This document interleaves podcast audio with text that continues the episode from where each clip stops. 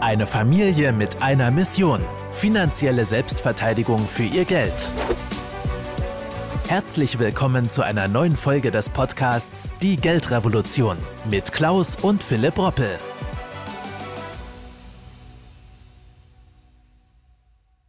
Wir kommen jetzt zum zweiten Teil unseres Interviews mit einem ja, sehr berühmten Investor, Dr. Markus Elsässer.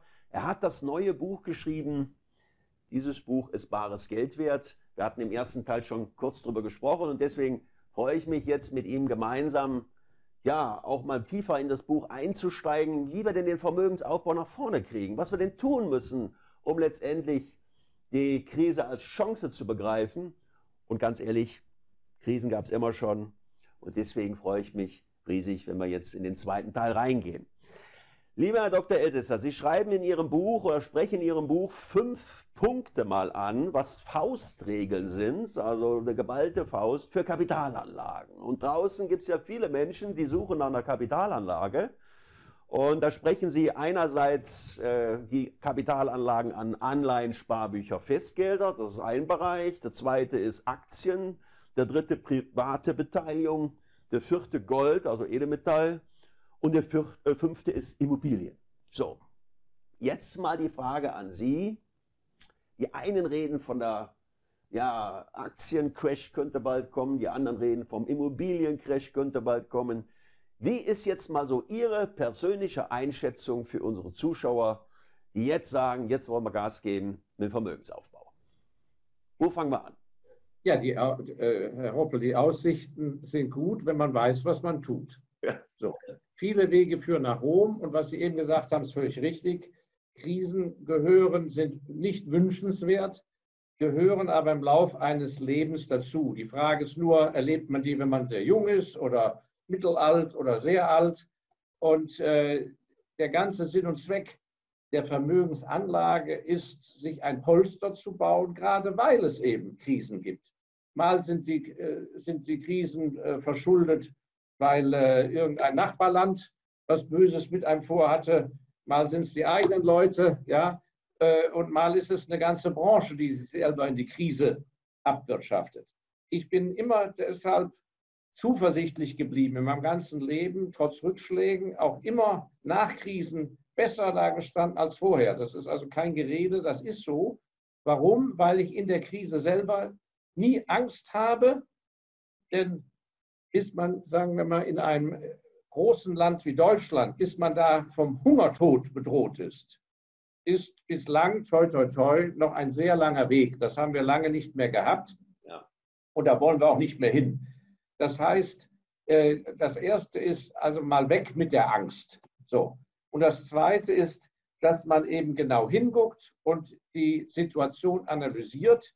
Jeder lebt ja in unterschiedlichen Verhältnissen. Es ist ein, ein Unterschied, ob ich an einem Ort lebe, wo schon mein Großvater war, ein, ein kleinerer Ort, äh, wo ich alle Leute kenne, wo ich das Gras wachsen höre, wo ich mitbekomme, äh, wo Gelegenheiten sind, wo jemand äh, geldknapp ist, wo jemand kein Erben hat, äh, wo neue Projekte entstehen. Es ist ja nicht so, dass in einer Krise wie der jetzigen alles brach liegt. Es werden Brücken repariert. Es gibt Branchen, da sind Arbeitskräfte rar und knapp. Äh, gehen Sie mal in den Markt und suchen mal einen Spezialisten und Techniker, der Klimaanlagen einbaut. Da werden Sie mal staunen, äh, wie schnell Sie den finden, nämlich gar nicht. Der Markt ist leergefegt. So, wenn Sie die Ausbildung machen, nach zwei, drei Jahren, können Sie Ihren Job aussuchen in Deutschland.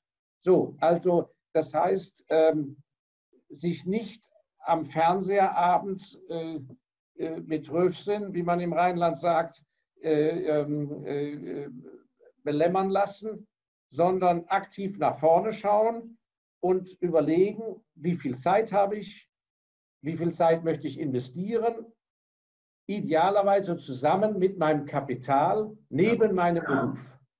Das ist in meinen Augen der erste Schritt, den man machen muss.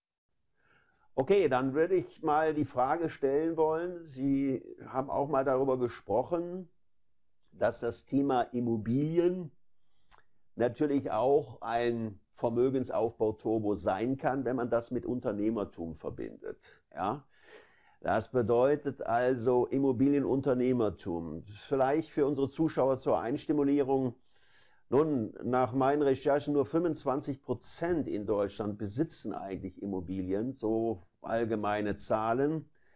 Und das ist in Deutschland, also innerhalb im Vergleich zur EU, grottenschlecht. Also wir sind da so ziemliches Schlusslicht. Rumänien soll meiner Recherche nach da mehr oder weniger an der Spitze sein mit äh, Eigentum. Ja, da sind wir also noch weit davon entfernt, obwohl wir ja in Deutschland angeblich das reichste Land sind. Ne? Ja, aber wie ist es aus Ihrer Sicht zu interpretieren, Immobilienunternehmertum? Ähm, wie können wir das unseren Zuschauern vermitteln, dass Immobilien für den Vermögensaufbau, und damit meine ich jetzt die vermietete Immobilie zum Beispiel, ja, in Verbindung mit einem Darlehen, als echten Turbo, als Hebeleffekt vielleicht für den Vermögensaufbau nehmen können? Ja, also die Immobilien, wenn man es richtig anstellt, sind immer schon äh, ein, ein ideales Investment gewesen, um langfristig einen deutlichen Satz im Vermögen nach vorne zu machen. Also wenn Sie äh, die Liste der reichsten Leute der Welt betrachten oder, in, an, oder auf Nationen verteilt, abgesehen jetzt immer von irgendwelchen Modewellen wie im Moment Internet, Milliardären aller Facebook und so weiter, wenn wir die mal rausklammern, also so atypische Fälle von, von sehr hoher Bewertung, äh, werden die meisten Vermögen an sich äh, im Immobiliensektor aufgebaut. Und das ist an sich ganz einfach, weil Sie brauchen für Immobilien natürlich Fachleute, die eine Immobilie erstellen oder renovieren aber sie kommen an sich äh, mit dem gesunden Menschenverstand und mit gewissen, mit, mit ein bisschen Ahnung, wenn man sich reinarbeitet, kann man Dinge bei Immobilien recht gut oder mit einem Helfer, den man mit dazu zieht, kann man schon recht gut beurteilen, ganz egal, ob sie ein Metzger sind, ein Handwerker oder ein Zahntechniker. Also diesem Gebiet kann man sich nähern, äh, zumal wenn man vor Ort, wo man lebt, sich gut auskennt, was ist eine gute Lage und sonst etwas. Und ich glaube, dass man da nach wie vor, auch in der jetzigen Zeit, natürlich mit viel Kreativität viel reißen kann. Was meine ich damit? Das ist ja, was Sie ansprechen, mit einem unternehmerischen Ansatz. Wer also von der Arbeitsbelastung her in seinem Beruf am Wochenende es sich leisten kann, einen halben Tag, sagen wir einen halben Samstag, zwei Jahre lang damit zu verbringen, denn jeden halben Samstag sich um, um Immobiliensuche zu kümmern oder um das Thema Immobilien. Der hat nach ein bis zwei Jahren aber sowas von Ahnung, wo was wie steht, wo wem was gehört und so weiter. Und, ich, und da gibt es natürlich jetzt große Möglichkeiten. Einzelhandelsflächen, die werden zum Teil so nicht mehr vermietet werden können wie vorher. Ja. Die Eigentümer dieser Immobilie sind vielleicht alt. Die haben keine Lust mehr, jahrelang da mit Leerstand unten das Ding an der Backe zu haben. So. Berufe, die bisher immer auf der ersten Etage oder der zweiten Etage waren, wie Zahnärzte, die kann man jetzt auf die Parterre runterholen. Ich würde also gucken, wo stehen Einzelhandelsflächen leer die von der Baustruktur so sind, dass ich die ummodeln kann. In anderen Ländern wie Holland und Belgien zum Beispiel und auch England ist völlig normal, dass auch Privatwohnungen mitten in der Stadt auf der Parterre sind. Je nachdem, was für eine Straße das ist, sagen wir eine 1C Einkaufslage, wandle ich doch unten den alten Einzelhandelsladen mit einem klugen Architekten, mit, mit moderner Beleuchtung, Lichteinfall und ich weiß nicht was, da gibt es ja tolle Sachen wandle ich die doch ich sag mal, in eine Studenten-WG um. Ja. Oder in eine WG für junge Handwerker. Oder aber ich setze eine Zahnarztpraxis rein oder einen Physiotherapeut. So. Ich habe neulich jemand getroffen, der hat, wollte eins, der, der ist großer äh, Unternehmer und stellt Honig her. Verfügt also über hunderte von Honigkörben, äh, Bienenkörben. Und der wollte ein zweites Standbein aufmachen und hätte beinahe ein stillgelegtes Hotel im Bayerischen Wald gekauft, weil das war so günstig im Angebot, hatte aber von der baulichen Struktur alles ideal, um in großem Stil Honig anzuarbeiten und umzuarbeiten und abzufüllen und so weiter. Das heißt, äh, ähm, in, in, die Gesellschaft ist stark im Wandel, was Büros angeht. Dann eben Richtung altengerechtem Wohnen. Leute, die im Alter, weil sie 100 Jahre alt werden, 95 Jahre alt werden, wollen nicht mehr alleine in der dicken Fabrikantenvilla wohnen. Die wollen in Wohnungen mit, mit Aufzug und Parterre. So, was passiert mit der alten Fabrikantenvilla? Kann man vielleicht einen Wohnblock drauf bauen, wenn es genehm, genehmigt wird. Also es gibt so viele Möglichkeiten, bis hin, dass zum Beispiel die jungen Studenten, wenn da einer, jetzt kann er nicht in die Muckibude gehen, ja, hat aber solche Oberarme, ja, da kann ich auch sagen, in Semesterferien, ja, äh, eine völlig heruntergekommene kleine Dachwohnung sich kaufen, irgendwie Finanzierung hinbekommen und die einfach schön machen. Ja. Holz Boden rein, rausreißen, selber machen. Ja. Mit dem Kumpel zusammen. Zweimal, statt in Ferien zu fahren, mal reinzuhauen. Ja, also ja. das Geld liegt doch auf der Straße. Und die Hebelwirkung bei Immobilien ist halt enorm, weil die Immobilie ist ja wirklich etwas, wenn die sitzt, die man langfristig fremdfinanzieren kann. Die Zinsen sind verdammt niedrig. Und insofern, wenn sagen wir, eine Immobilie nachher, wenn ich 50.000, die kleine Dachwohnung, sagen wir, für 50.000 Euro gekauft habe und in 15 Jahren ist die, sagen wir mal, 120.000 wert. Ja. Nicht unrealistisch. Von 50 auf 120.000. Dann ist ja meine Kapital, meine, auf mein Eigenkapital, der Wertzuwachs, ist ja nicht 1, so und so faches, das 1, so und so fache, sondern ich muss ja beziehen auf meinen Geldeinsatz. Also ich unterstelle mal, ich habe 15.000 Euro selber reingesteckt, 35.000 habe ich, was weiß ich, zur Hälfte vom Onkel und zur Hälfte von der Bank finanziert.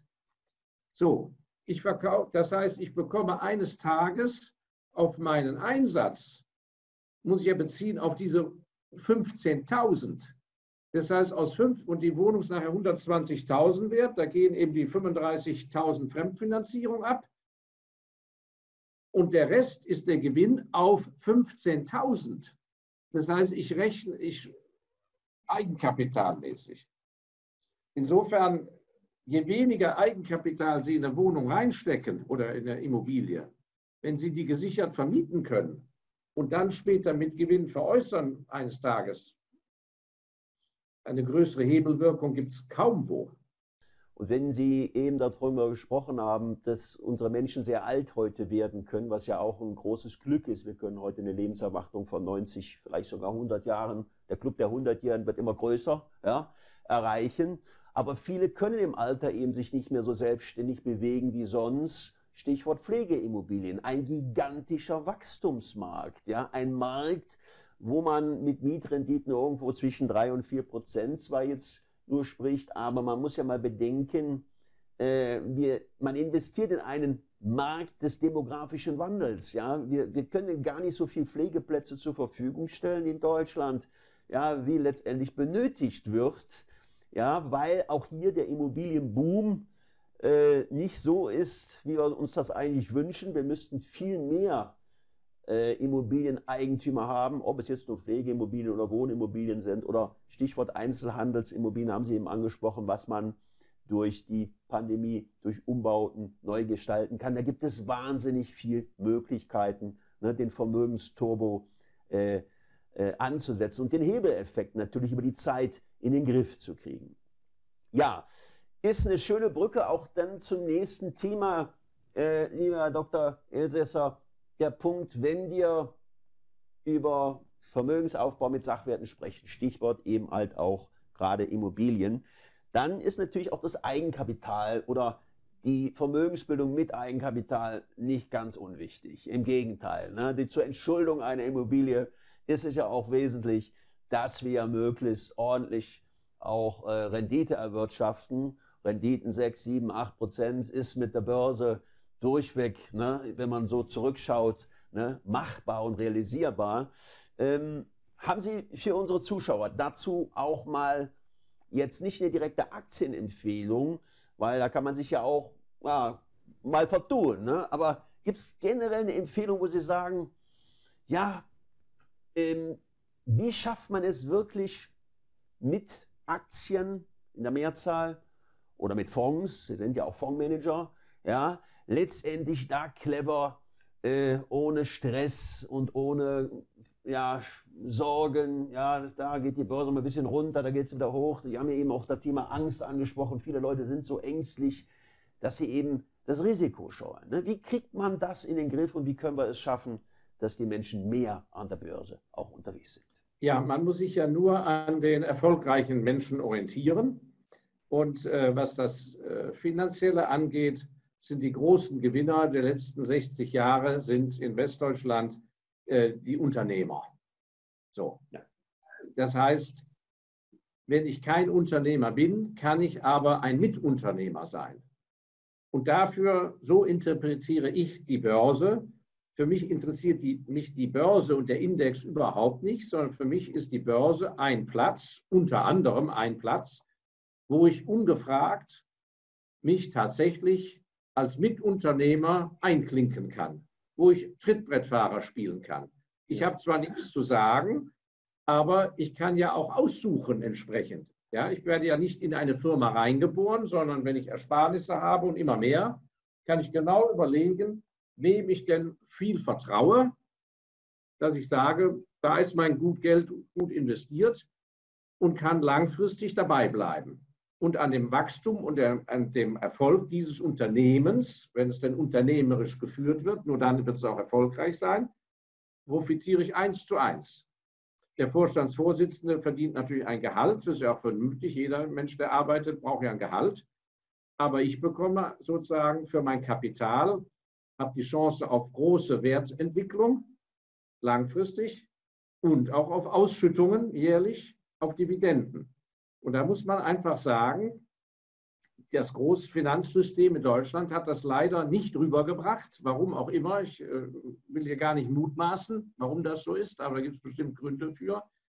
Hat diese Story den Leuten nicht beigebracht.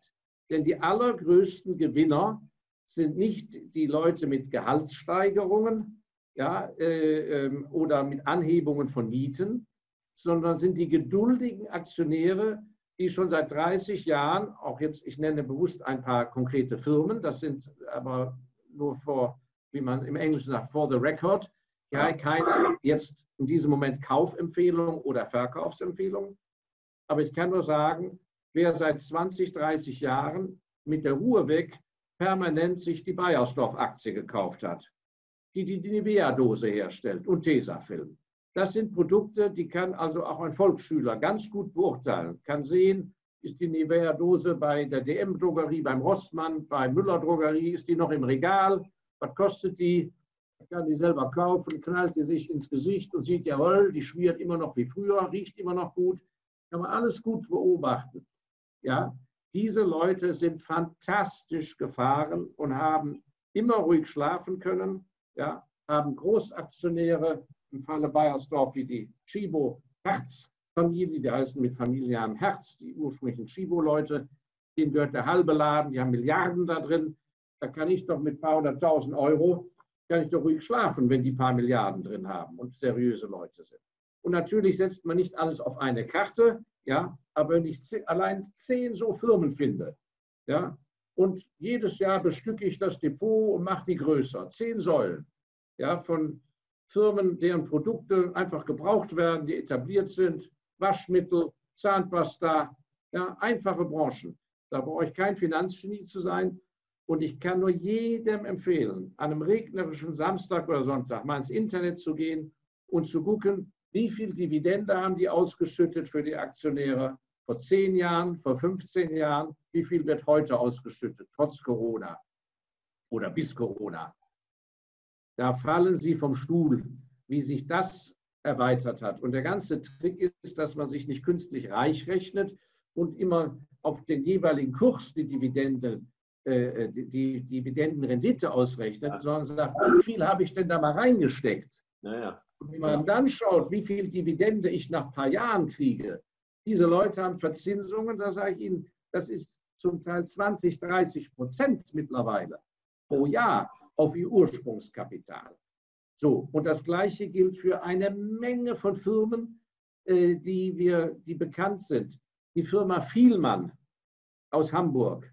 Jeder kann die Optikkette Vielmann sehr einfach anschauen, die Filialen, kann das Produkt verstehen, kann sehen, was die Verwerbung die machen und kann sehen, ob er es mag oder nicht. Die Firma Vielmann hat sich in den letzten 15 Jahren, ich glaube, verfünffacht, versechsfacht im Kurs, die Dividende extrem angehoben, Jahr für Jahr. Die Firma hat keinen einzigen Pfennig Bankschulden. Die arbeiten aus ihrem eigenen Cashflow, denn die Kunden zahlen an der Kasse bar oder mit der Kreditkarte sofort. Das ist auch ein gutes Beispiel. später bezahlt. Ja. Also es gibt, ich könnte stundenlang diese Erfolgsstories eine runterbringen nach der anderen von Firmen, die man als normaler Mensch beurteilen kann, wo man vielleicht den Steuerberater mal fragt, guck mal auf die Bilanz, haben die zu viel Schulden oder irgendeinen Bekannten oder einen Profi fragt. Da brauche ich, da ich keine Großbank für, kein gar nichts. Und dann kommen die ins Depot, der Name steht drüber, es gehört einem selber, es ist nicht äh, in der Bankbilanz gefährdet, es ist Treuhandvermögen. Wichtig ist eins, man muss dem Ganzen eben Ruhe geben. Das ist wie in der Natur. Die Bäume brauchen Zeit zum Wachsen und so brauchen die Firmen auch Zeit zum Wachsen. Also das ist an sich der einfachste Weg, um langfristig wie ein Unternehmer sein Geld ohne Arbeit wirtschaften zu lassen. Und da ist man auch bei jeder Währungsreform sicher, denn die starken Firmen, deren Produkte werden auch nach einer Währungsreform benötigt, Scheuermittel, Waschmittel und so weiter, Getränke, Bier, alles Mögliche. Und das wird dann in neuer, das wird in neuer Währung verkauft. Und der Gewinn, der dann entsteht, ist auch in neuer Währung. Und dann kriege ich in neuer Währung auch meine Dividende. Deshalb ist diese Angst vor einem Crash für Leute, die Sachwerte haben, wenn die ein bisschen das geschickt machen, ja, äh, und die Realität beurteilen, ist ja völliger Unfug. Im Gegenteil, viele werden vom Crash extrem profitieren.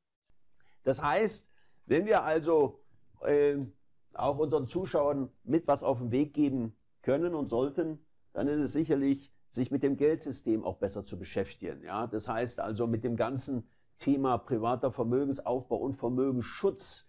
Äh, das ist eben auch meine Mission da draußen, äh, nicht nur für die Privatanleger, sondern auch für viele selbstständige Unternehmer, weil man erlebt es ja auch jetzt gerade in der Pandemie, dass manche dann auf ihre Reserven zurückgreifen müssen, weil der Staat sie im Stich gelassen hat. Ja, aber dann müssen sie auf Reserven zurückgreifen, die zu einseitig angelegt sind. Sie sind nicht zu diversifiziert aufgestellt. Es ist ein riesen Klumpenrisiko da draußen. Es gibt sehr, sehr viele Menschen, die nur in Immobilien investiert sind. Ja, und mit Immobilien, nur in Immobilien kann ich sehr immobil werden. Ja, und dann gibt es Menschen, die sagen, ja, ich mache nur was mit Trading, mal ein bisschen mit Bitcoin, hier mal was, ein bisschen mit Kryptung, da mal was.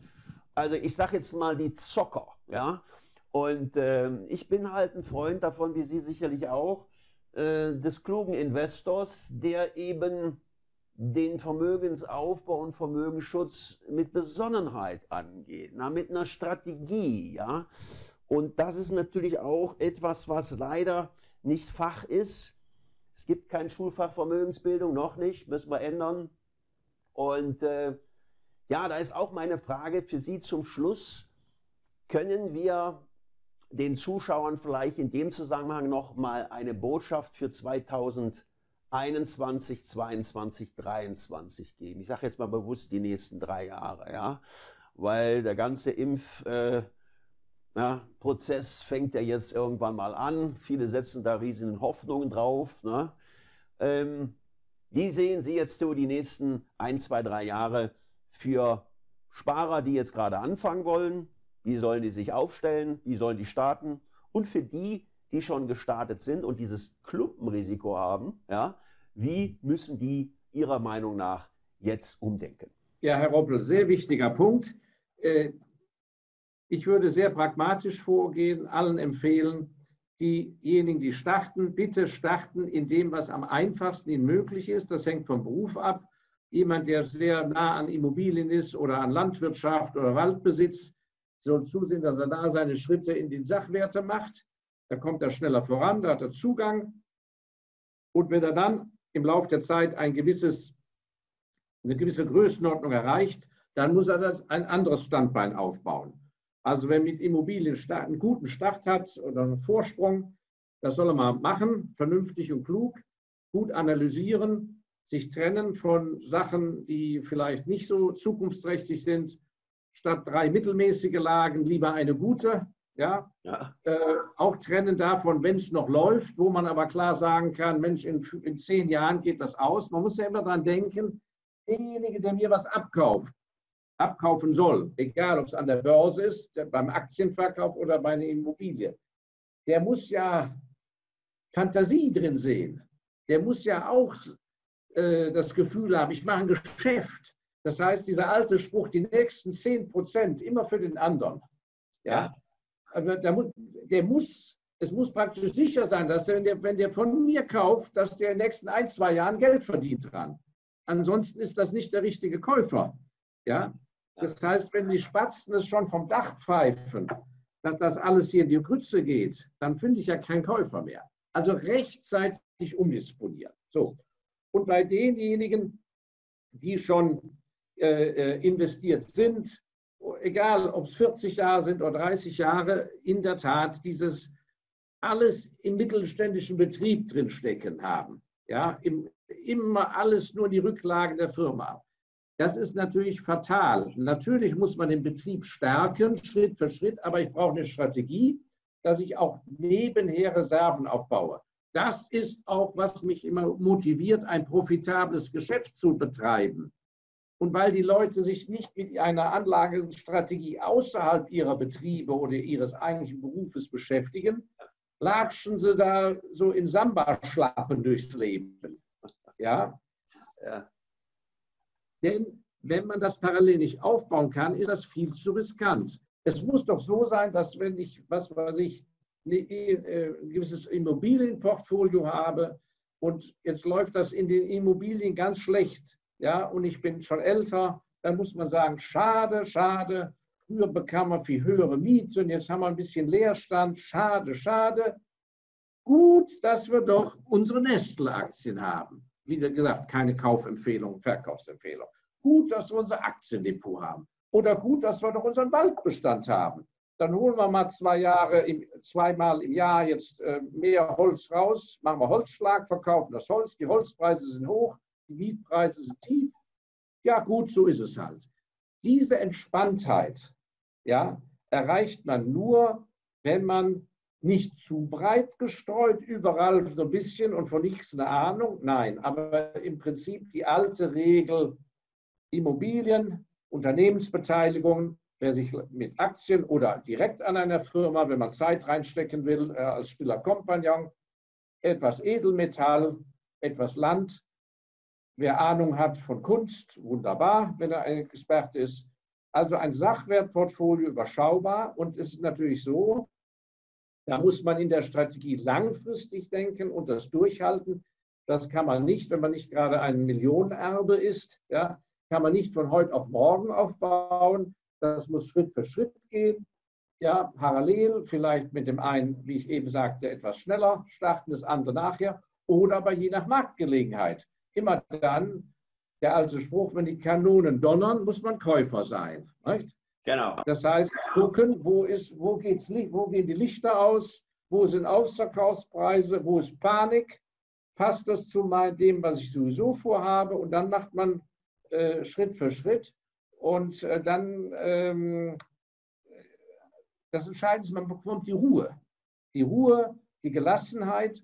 Und das sind aus meiner Erfahrung die klugen und guten Kaufleute, die nicht geldgierig äh, unter Zeitdruck irgendwas reißen wollen ja. oder aber die vor lauter Angst gar nichts mehr machen. Denn nur durch das Tun, nur durch das Handeln, nur dadurch kommt man nach vorne und man darf keine Angst vor den Fehlern haben, die man macht die bringen einen nicht um, wenn man ein bisschen vernünftig ist. Schönes Schlusswort, Herr Dr. Elsässer. Erfahrung ist die Summe aller Fehler. Und die Fehler macht jeder Investor, jeder im Kleinen wie im Großen. Aber die vermögenden und äh, wirklich erfolgreichen Investoren, die lehren, lernen eben aus ihren Fehlern. Und ich bin da auch eben Ihrer Meinung. Das heißt, wenn wir draußen Vermögensaufbau und Vermögensschutz leben wollen, müssen wir auf zwei Füßen stehen. Ja, wir stehen auf zwei Füßen immer sicherer als auf einem. Ja. Und die Sachwerte sind für mich ganz klar die Immobilien und die Börse. Ja, beides. Beides in einem vernünftigen Mix. Sehr gut, sehr clever, diversifiziert. Mit Experten auch letztendlich mal drüber geschaut. Und das hat mir übrigens auch zum Schluss noch für unsere Zuschauer sehr gefallen in Ihrem Buch. Äh, Sie haben an irgendeiner Stelle auch mal gesagt, naja, äh, ohne meinen Mentor würde ich es nicht immer alles tun. Wir brauchen eigentlich einen Mentor in unserem Leben oder mehrere Mentoren, also Menschen um uns herum, die diesen Erfahrungsschutz schon haben, die schon viele Fehler gemacht haben, wovon wir sehr viel von lernen können, die nicht die gleichen Fehler jetzt nochmal zu machen oder wiederholt zu machen. Und das ist auch meine Botschaft gewesen in ganz jungen Jahren. Ich hatte ja das Glück, dass ich wirklich vier Millionäre hatte, die meine Laufbahn auch geprägt haben in ganz jungen Jahren, die mir das Wissen für den Vermögensaufbau diversifiziert äh, vermittelt haben. Und da bin ich heute noch sehr, sehr dankbar. Und ich rufe jeden da draußen zu, Sie werden mir recht geben, Herr Dr. Elsässer, vom Lesen alleine schaffen wir auch keinen Vermögensaufbau. Wir müssen, wir müssen ins Handeln kommen. Und wenn wir handeln, äh, dann sind wir in der Mutphase. Und die Mutphase ist genau das, was wir allen draußen jetzt zurufen, nämlich ja, erfolgreich in das nächste Jahr 2021, 2022, 2023 zu blicken, trotz Pandemie und Co. Ganz, ganz herzlichen Dank, lieber Herr Dr. Elsässer. Und wir freuen mich, wenn wir uns bald wieder hier auf Sendung sehen und hören. Vielen Dank, dass Sie heute wieder mit dabei waren. Wenn Ihnen gefallen hat, was Sie gehört haben und Sie wissen wollen, ob wir auch Ihnen beim Aufbau und Schutz des eigenen Vermögens helfen können, dann besuchen Sie www.klaus-roppel.de/podcast und buchen Sie einen Termin zum kostenfreien Erstgespräch www.klaus-roppel.de/podcast. Die Veröffentlichung dieser Podcast-Folge der Geldrevolution richtet sich an Privatanleger, Selbstständige und Unternehmer. Im rechtlichen Sinne handelt es sich hierbei um eine Werbemitteilung und die wiedergegebenen Informationen sowie geäußerten Meinungen wurden mit großer Sorgfalt recherchiert. Die enthaltenen Informationen und Einschätzungen stellen keine individuelle Anlageberatung oder sonstige Empfehlung dar. Im Wandel der Zeit sind historische Wertentwicklungen kein Hinweis für zukünftige Renditen oder Ergebnisse. Die in dieser Podcast-Folge enthaltenen Inhalte im Rahmen der Finanzbildung dürfen ohne schriftliche Zustimmung unsererseits nicht weitergegeben und verwendet werden.